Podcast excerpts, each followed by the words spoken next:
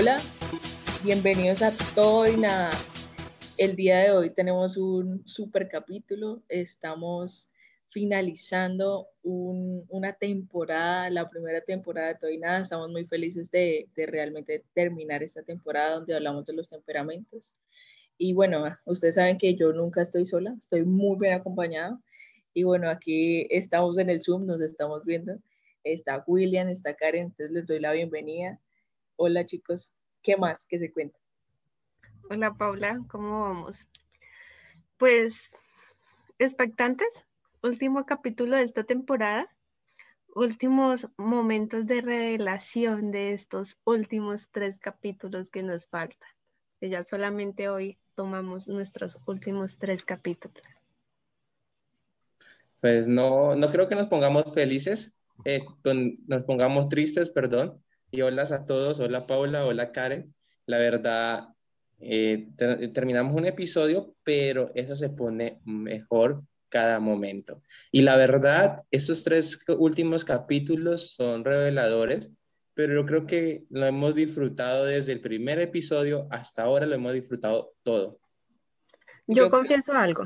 Yo creo que eh, en lo que llevo del tema de la vida cristiana, la lectura de los libros diferentes a la Biblia me ha costado mucho. O sea, nunca me han llamado la atención, o sea, decir, voy a leerme y, y, fíjese que este libro es uno de los libros como base que todo el mundo habla, que en algún momento, pero hasta el son de este podcast no lo había leído.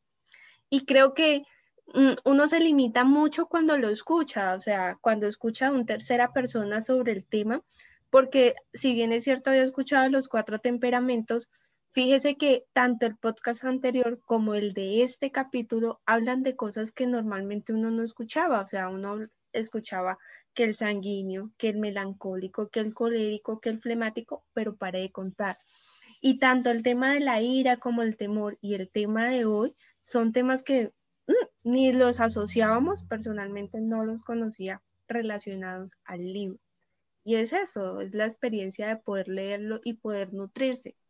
Y puede que de pronto para algunos leer la palabra, la Biblia sea de pronto muy dispendioso y digan, uy, el libro es muy pesado, pero pueden iniciar por lecturas que se asocian a la palabra, que te enfocan un poco a la palabra y que te dan otro horizonte y lo ponen paralelo a la vida cotidiana que nosotros tenemos. Sí, claro que sí, ya que estamos en confesiones, aquí Paula, que Karen ya empezó con confesiones, yo también tengo uno, yo siempre duré todo mi tiempo de vida cristiana pensando que tenía un temperamento, siempre hablaba que era flemático, flemático en todo momento, pero al momento de leer este libro me di cuenta de que no, que mi temperamento es otro y creo que durante todos esos episodios lo he nombrado cuál es, no creo que necesito repetirlo, ya me lo han dicho ellas dos, entonces es genial. Así es, bueno, yo creo que para todos es como la constante, ¿no? De que el leer literatura diferente a la Biblia cristiana eh, cuesta, cuesta, cuesta, cuesta bastante, em, pero ha sido chévere, enriquecedor leer, aprender, asociar cosas de la vida cotidiana a los temperamentos, entender que si somos diferentes y entender por qué a raíz de los temperamentos. Ahora no hay persona a la que yo conozca y diga, ¿cuál es tu temperamento? Oye, cuéntame, les decía yo que día, los temperamentos para los cristianos son como el, el horóscopo para la gente del común. Oye, ¿qué temperamento eres? decía, oye, ¿eres, ¿eres sanguíneo o eres colérico? Así. O no, o dependiendo de cómo es el carácter o qué muestra, entonces uno empieza a decir, ah, esta persona puede ser colérica, ah, no, esta persona es melancólica no Nosotros no decimos, oye, naciste en noviembre, diciembre, eres, ah, sino tú te comportas así, eres como flemático. Pero bueno, ha sido súper chévere. El, el día de hoy terminamos el podcast con broche de oro. Es temperamentos controlados por el Espíritu Santo. Sabemos que de los temperamentos sale el temor y la ira, pero vamos a ver a qué lleva eso, ¿cierto? Y lo que lleva, digamos que es algo muy normal, lo hemos vivido todos en algún momento en nuestra vida, Y el libro aclara, no importa el temperamento en el que hayas, el que eres o cuál es el que predomina, somos propensos a sufrir de esta enfermedad universal, dolencia universal, bien sea en momentos muy prolongados o bien sea en momentos muy pequeños. Y estamos hablando de la depresión. Creo que todos en algún momento hemos tenido nuestros lapsos chiquito o grande de depresión. Por cosas que consideramos grandes o pequeñas hoy es diferente. Pero la depresión es esa enfermedad emocional que nos ha, acá, ha llamado a cada uno de nosotros. Y la depresión viene a partir de la ira y el temor, ¿sí? Que hay dos temperamentos que van más arraigados hacia la ira y los otros dos que van más arraigados hacia el temor. ¿Cuáles son? Eh, el colérico y el sanguíneo van más hacia la ira y el eh, melancólico y el flemático va más hacia el temor. ¿Y cuál es el resultado? El resultado es la depresión. Entonces todos estamos, eh, todos somos posibles personas que pueden llegar a la depresión. Obviamente hay niveles de depresión gigantes. Todos en la vida hemos tenido una depresión y bueno. Y hay temperamentos más propensos a la, a la depresión. Entonces tenemos, por ejemplo, el melancólico. El melancólico es el temperamento que se lleva el galardón, el puesto número uno de los temperamentos más propensos a sufrir de depresión. Y no solo a sufrirla, sino a tener espacios más prolongados y a ser mucho más profunda que el resto de temperamentos. ¿Por qué? Pues porque lo hemos hablado, el, el, melancólico es una persona que se deja llevar por sus videos, por sus ideas, es una persona que es muy egocéntrico, que se evalúa, que se mira que está bien, que está mal, y en el caso en que haya algo mal, pues le da súper duro, se echa a la melancolía. No por nada se llama melancólico, ¿no? Bueno, eso sí es, puede ser cierto, pero gracias a Dios hay algo que llama transformados por el Espíritu Santo y que cuando uno empieza a controlar y empieza a tener ese contacto con Dios, empieza a, a cambiar ese tipo de cosas. Y quiero hacer como un paréntesis exactamente la depresión. Creo que a veces es muy normal que la escuchamos cotidianamente, eh, la escuchamos normalmente en muchas cosas, pero yo creo que ahí también tenemos que aprender realmente qué es eso y cómo debemos controlarlo. Creo que he vivido algo muy cercano respecto a la depresión eh, en familia y creo que es un tema bastante serio, un tema que debemos ponernos cuidado tanto jóvenes como adultos en todo tiempo, porque es como un fantasma que entra silenciosamente. Entonces, gracias a Dios existen los temperamentos controlados por el Espíritu Santo, así que no los melancólicos, no nos pongamos tristes en este momento, tranquilos, hay solución, así que sí, tenemos el galardón, pero también cuando somos transformados hay algo genial en nuestras vidas. Igual es que no podemos encasillarnos en que somos un solo temperamento, ¿no? Como ya lo hemos repetido en varias ocasiones en los episodios anteriores, nosotros no somos un solo temperamento, sino que a veces somos la combinación de los cuatro. O puede que tengamos mucho más de uno que de otro, o que uno se marque uno más que otro. Pero, pero eh, los otros que también están debajo pueden hacer que nos, llegue, nos lleve a la depresión también, ¿sí? Eso, eso era lo que quería aclarar un poquito. Hablábamos de unas causas, ¿no? ¿Qué es lo que causa la... Hablábamos la depresión, ¿no? sobre esas causas. ¿Qué tenemos por ahí? La primera, eh, las tendencias temperamentales, lo que estábamos hablando de, los temperamentos. Cada temperamento eh, está más o tiene una tendencia más a, a la depresión y hablábamos de eso. El primero, pues es el melancólico, el segundo es el flemático, ¿sí? el tercero es el sanguíneo y el cuarto es el colérico. El colérico viene a ser el último porque el colérico pues se considera una persona fuerte, ¿no? Eh, yo considero que el colérico, y le da más bien como piedra ver que el otro está mal y, oiga, levántese. El colérico como es 100% positivista, o sea, todo le ve el lado positivo, de cierta forma siente una depresión, una, un desprecio por la depresión constantemente. Y además también tiene su mente muy ocupada en actividades y en cosas, entonces eso hace que al final de cuentas no tenga tiempo, entre comillas, para deprimirse. También es importante que, aunque el flemático es el segundo temperamento más propenso, también su alegría, su gozo, su, situación, sus mismas cualidades positivas hacen que este, esta depresión no dure tanto y no sea tan prolongada.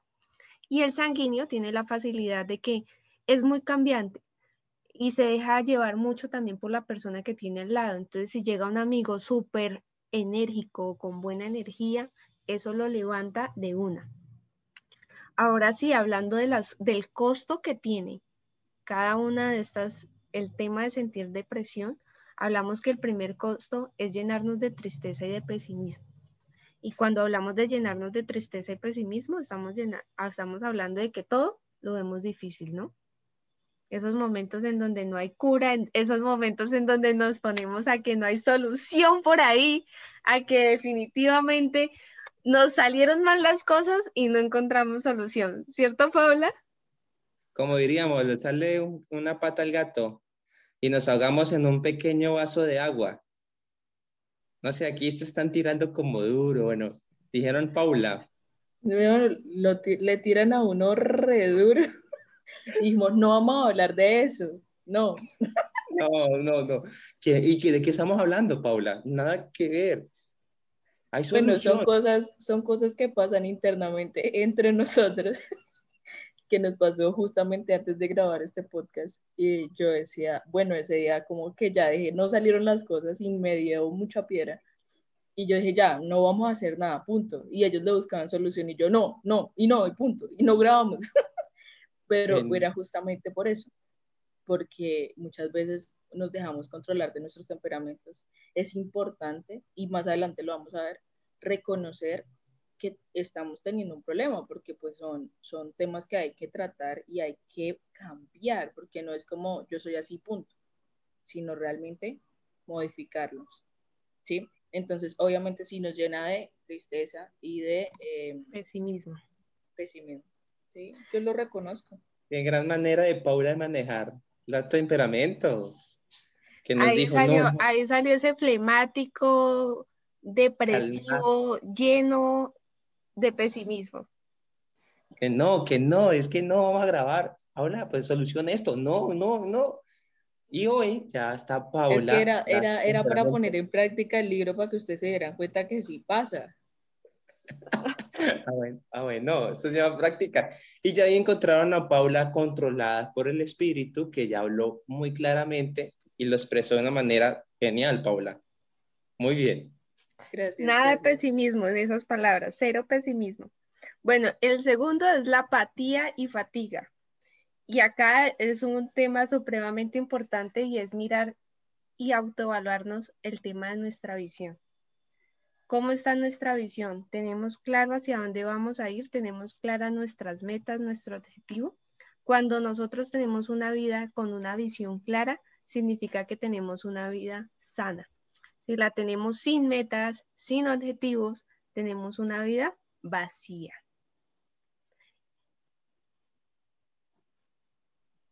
Listo. Entonces, la siguiente es la hipocondría, ¿no? Que nos sentimos enfermos por todo. Yo no sé si ustedes vieron una, una novela que dieron acá en Colombia que se llamaba, ¿cómo es? La hipocondríaca, algo así. Era muy chistosa. Esa señora se enfermaba por todo. Y ese es el costo que también tenemos que pagar por la depresión, que nos enfermemos o inventemos enfermedades así de, de cualquier cosa. ¿no? Que cada ocho días está el médico. No, que, que, uno enferma y se enferma uno y enferma a la gente alrededor. Mi mamá tiene una amiga en el trabajo y resulta que ella no solo se enferma a ella, no, que hoy amanecí con dolor aquí, con dolor allá, le dicen el cóndor, con dolor aquí, con dolor allá sino que enferma también al hijo, no, que el niño amaneció así, que el niño amaneció allá. Eso hace parte también de la depresión. Eh, listo. La siguiente es la pérdida de la productividad, como que uno ya no quiere avanzar, como que uno dice, ah, qué pesado esto. Como Paula, ya no quiero, o sea, ya, hoy no, definitivamente no. Hoy es el día de coger a Paula debate, ¿no? ¡Qué bendición! No, ya no. En algo en esa de, de que hablábamos, de que nos inventamos las enfermedades, No solamente que los inventamos, sino que vemos en las noticias de que nace una enfermedad o por YouTube o algo inmediatamente que creemos que lo tenemos. Bueno, es que hay cosas de cosas, ¿no? Yo aquí voy a hacer un comentario chiquitico y es, ¿ustedes no les, no, les, han pasado que cuando hablan de los piojos, a usted les pica la cabeza? ¿Así usted no tenga piojos? Eso es... Se le pasa harto. Ah, ya, ya Paula que a Paula le pasa, o sea, ya sabemos que cuando Paula se rasca la cabeza, no es porque los tengas, porque alguien le dijo que, que hablaban del tema. Jamás. Y en ese momento queremos ver a Paula que estamos hablando de los piojos, tal vez se rasque la cabeza, tal vez, no sé, de los animalitos chiquiticos que andan en la cabeza. No, no dijo que no se va a rascar la cabeza, listo. bueno, la falta de productividad es cierto. Cuando eh, bueno, pasa muy seguidamente cuando uno se llega a deprimir y, y que uno ya deja de trabajar, ¿sí? Ya deja de, de, seguir avanzando. Por lo menos que si uno está estudiando, uno no, eh, no continúa en, en el trabajo, siempre posterga las cosas y termina uno en la casa sin hacer nada y pensando lo peor.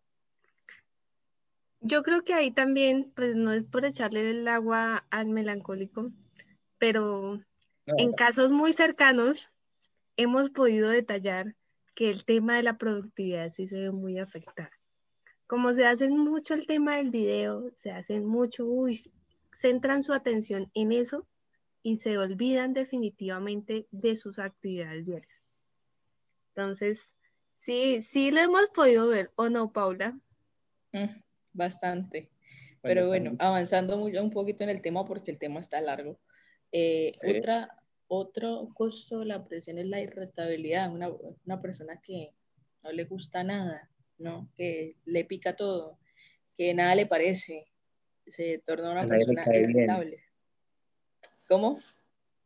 Que a nadie le cae bien. No me hablen. Eso. No, no, no. Y la sexta él es, es el ensimismamiento. Casi no puedo pronunciar esa palabra. Ensimismamiento es que, ay, pobrecito yo y yo, y se, se quedan todo el tiempo en él, se me hace parecido a alguien, alguien que conozco, pero bueno.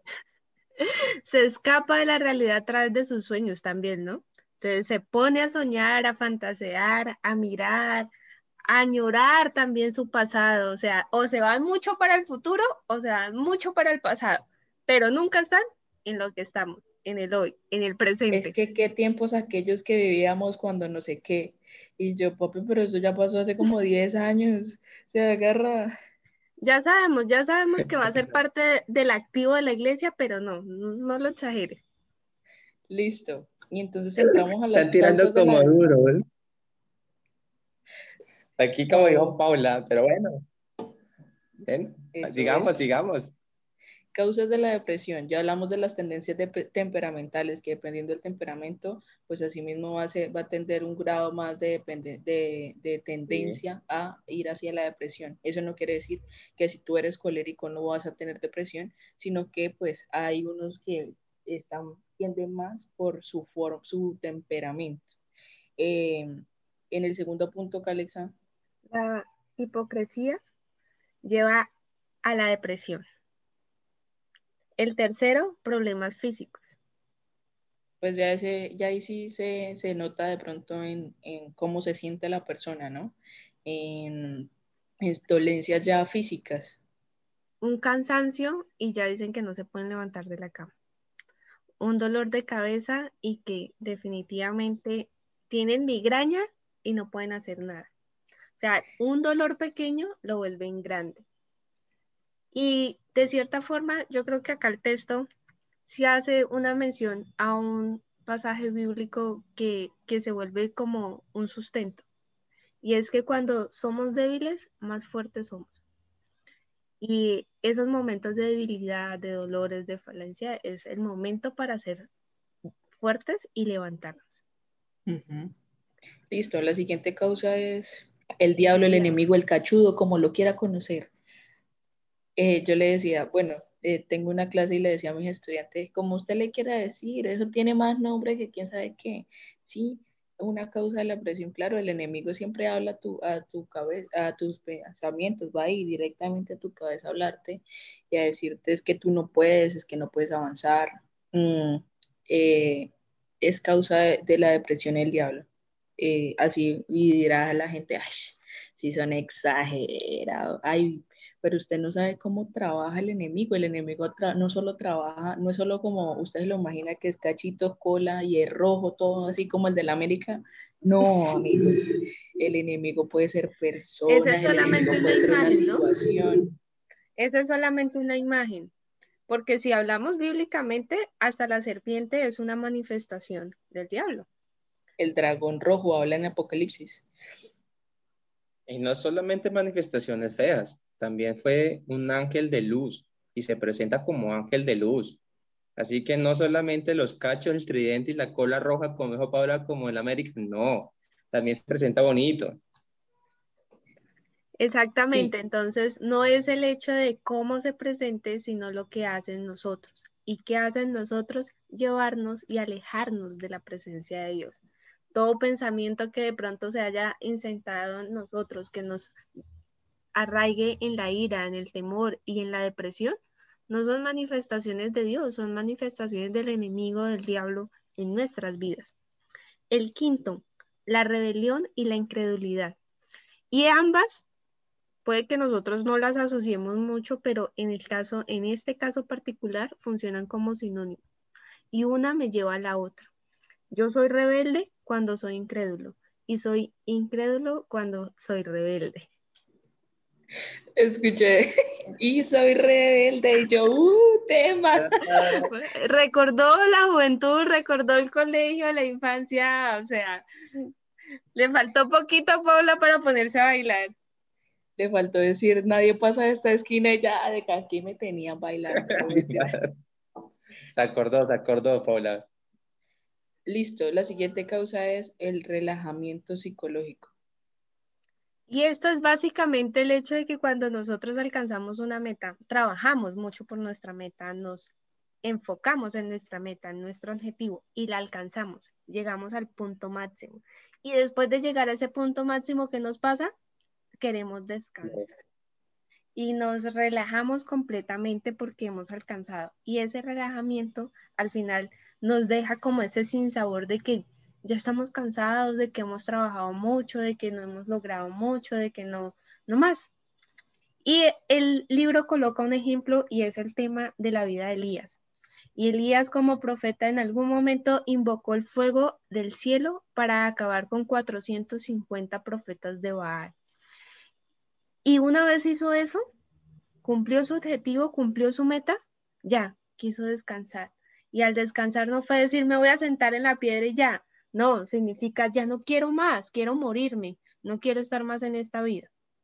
es como cuando, como cuando tú consigues algo que anhelabas mucho, es decir, de pronto un carro, una casa, no sé, y como que ya se acaba tu, tu propósito en la vida, tu propósito en la vida era conseguir una casa y un carro y ya, te, se te acabó tu propósito en la vida y no hay como algo que te motive a decir, pucha, otro propósito por el que yo seguir adelante. Muchas personas como que cumplen ese propósito, ese ideal que tenían y hasta ahí quedó y ya, como que se desvanece todo. Aquí quiero hacer un paréntesis. Ustedes no están en el Zoom, pero si pudieran ver, Paula y yo hablamos con las manos hasta decir no más. Y el pobre William, sí, quieto. O sea, a Paula y a mí nos falta pantallas para que no nos vea las manos. Hoy, como que están tirando duro esas mujeres, hoy las estoy escuchando, hoy quiero verlas, hoy quiero saber de ustedes. No, es que el tema es muy interesante y creo que, que en esa parte de Elías que decía descanso psicológico, estaba pensando más bien en esos pequeños triunfos y, y que me des cierto descansar, como que me digo, uy, como que me descansé mucho tiempo, como que me sentí un poco identificado en ese punto de que uno llega a un lugar o llega a un cierto punto y que uno dice, wow, ya descansemos, lo logré. Entonces avancemos.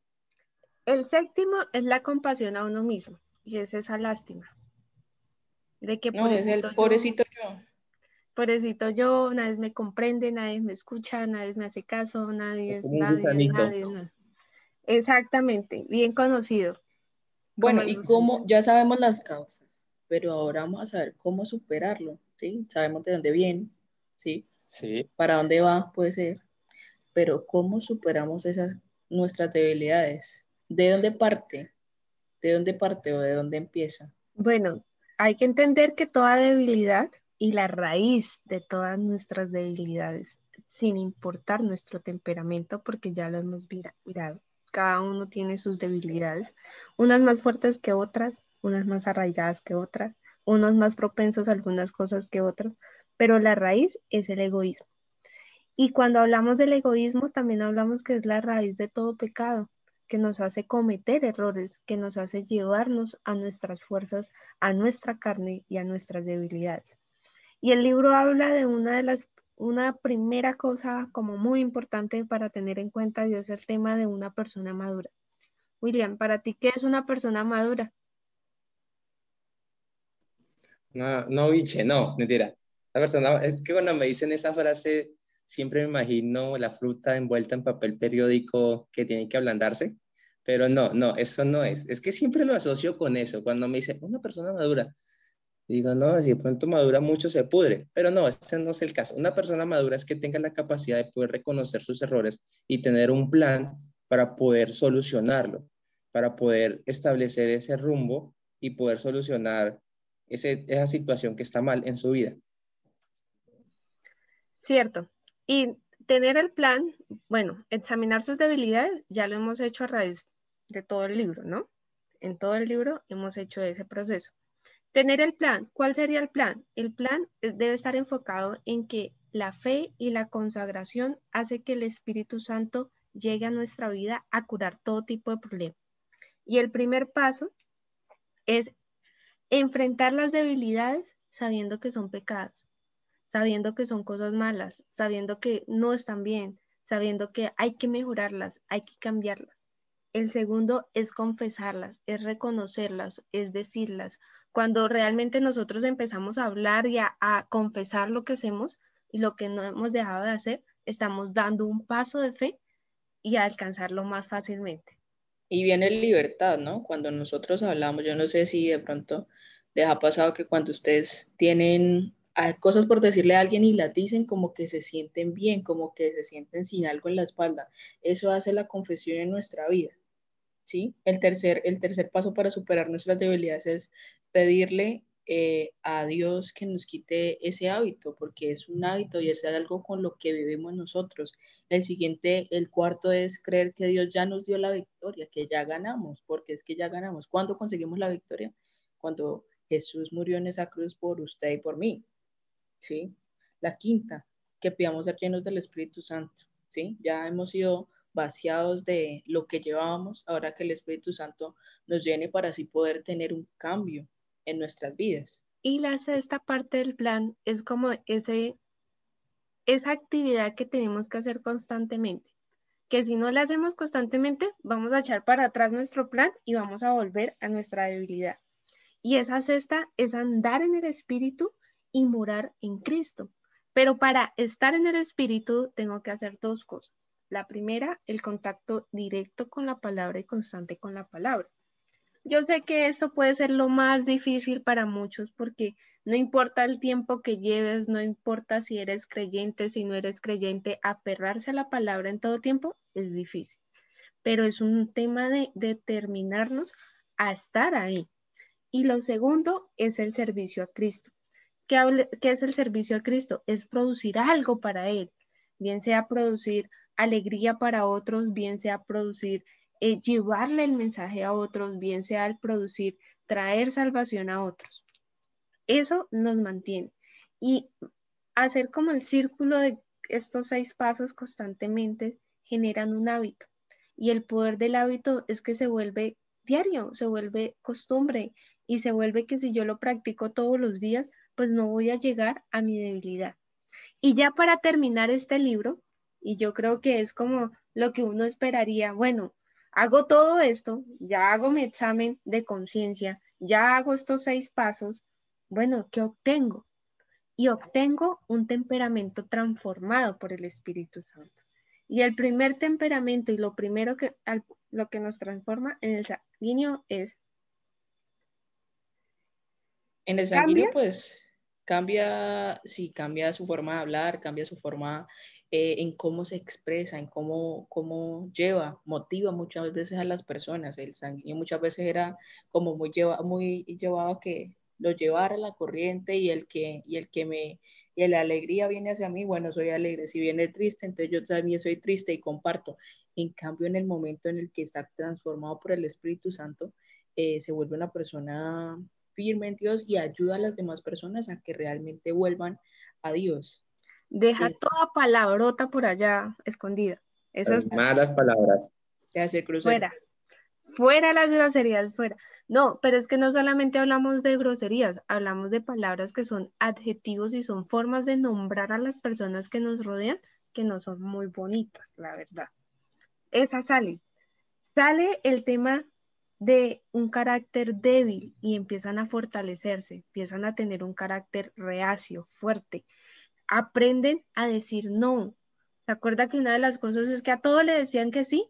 Acá aprenden a decir no a ser concienzudos y a tener dominio propio, que era una de las cosas que más le falta al sanguíneo. Empieza a tener ese dominio y una humildad ante las necesidades y sentimientos. Bueno, el segundo es el colérico. ¿Cómo cambia el colérico? En todo, una bendición. No, mentiras, el colérico pues empieza a creer en Dios, se vuelve un líder eficaz porque como es una persona tan constante, como es una persona que se le facilita eh, el tema de los hábitos, se vuelve un líder eficaz, un líder en potencia. Eh, eh, y eso me parece chévere de los coléricos. No sé si quieren aportar un poquito más del colérico. El colérico, bueno, digamos que enfoca toda su energía, su vigorosidad al trabajo por Dios y siempre suele dar esa milla extra. Entonces, si antes daba, ahorita da esa milla extra. Tiene unas necesidades espirituales más grandes que los otros, empieza a necesitar más porque empieza a hacer a bajar su guardia. Entonces hablábamos que una de las cosas más difíciles del colérico era poderse entregar 100% a Dios porque él siempre tenía su, su dominio. Entonces empieza a entregarse y empieza a necesitar más de él empieza a tener una paz emocional y una paz espiritual y empieza a confiar en la sabiduría de Dios. Se vuelve más encantador, más humilde y llega a él la mansedumbre, la paciencia y la tolerancia. La templanza. Eh, acabamos de ver una prueba de humildad grandísima. Listo, el siguiente, el melancólico. ¿El melancólico qué hace, Willy? melancólico tiene una transformación de que, bueno, se vuelve un buen oyente, escucha a las personas. ¿Qué más hace el melancólico? Ya deja el, el egocentrismo, ya es más humilde, ¿sí? Y se vuelve un intercesor y empieza, ya todos los detalles, esos videos empiezan a, a desaparecer en su vida, ya no es tan videoso y empieza ya, el análisis que hacía críticos y todo, empieza a ser lo más necesario posible y ya no se se va como en la rama y ya no se lastima mayormente. No sé si quieren aportar algo más sobre melancólico. Aumenta su capacidad de amor, de dar y recibir amor, ¿no? Ok, ok, sí. Se vuelven mucho más expresivos en esa parte, contagian con su amor. demasiado, creería. Sí, se vuelven súper amorosos, empiezan a disfrutar cosas como la música, la poesía, los libros. Se vuelve mucho más vigoroso. Eh, lo que decía, deja toda actitud de egocentrismo y empieza a dejar que su vida sea dominada y transformada por la bondad y la mansedumbre. Bueno, Paula, ¿y los flemáticos cómo cambian? Bueno, el flemático es una persona bien chévere, me encanta ese temperamento, me parece lo mejor que hay. Eh, el wow. o sea, no tenía nada que cambiar. Eh, no cambia mucho en su temperamento porque pues como saben es una persona muy tranquila, ¿sí? muy pacífica, alegre, entonces él es tranqui, ¿sí me entiendes? Eh, pero obviamente sí tiene cambios, ¿sí? Porque pues es una persona que tiene mucho la pereza y todo eso. Pero o sea que deja de dormir tanto y empieza a ser más productivo. Sí, tal cual, él deja de dormir, ¿sí? Viene la calma y la tranquilidad interior, porque pues cuando tú tienes el Espíritu Santo en tu corazón y mora en ti, obviamente hay una paz y una tranquilidad en tu corazón, no solo en el corazón del flemático, no, en el corazón en general de las personas, ¿sí? y empieza a ser una persona un poquito, se motiva más y cuando tiene esa motivación, pues obviamente alcanza muchas cosas. Tiene la capacidad potencial para ser un excelente líder, ¿sí? Y el Espíritu Santo lo capacita para que se traduzca a eso, a que se vuelva un gran líder. Entonces, me encanta, me encanta el flemático. Y lo mejor es que se vuelve más eficiente. Entonces, Paula, si eres eficiente sin la presencia del Espíritu, imagínense cómo te vuelves con el Espíritu. Usted me está haciendo mucho bullying hoy. Nos nos con, aquí nos están conociendo y están dando cuenta de la recochita que manejamos en este, en este podcast. Bueno. Con eso terminamos nuestro libro.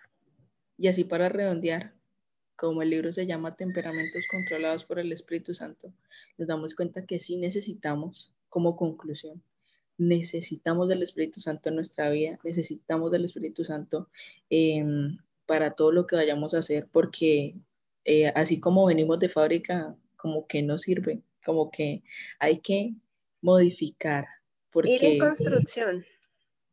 Totalmente. Yo creo que es una palabra que, que llena mucho y es que constantemente estamos en construcción. Y parte de la construcción son los seis pasos que vimos hoy, ¿no? reconocer los errores y verlos y estar ahí. Parte base, ¿no? Entender que no estamos bien y que no somos producto terminado, que todo el tiempo, todo el tiempo la embarramos, todo el tiempo nos, nos enojamos, tiramos todo, pero volvemos y lo levantamos como unos guerreros que somos. Bueno. Y hoy lo vimos muy claramente con el ejemplo de Paula. Hoy yo di un ejemplo fantástico. Yo, se levantó de la depresión. yo estoy más segura que la gente que está escuchando no va a entender mucho de lo que vamos a decir, pero no importa, el Espíritu Santo también trae revelación a sus vidas. Bueno, terminamos esta serie, pero no significa que hayamos terminado nuestro podcast. Iniciamos nueva serie. Iniciamos nueva temporada en todo y nada y se viene con todo. Ustedes dirían de pronto, no, pero solo los tres, ay, qué aburrido se le tiene, se le tiene. Así que no se pierda el siguiente episodio, que va a ser la temporada 2. ¿Les damos un adelanto de qué vamos a tratar? No, más bien dejémoslos en redes. Que si quieren saber de qué se puede tratar nuestra nueva serie, que nos sigan en redes.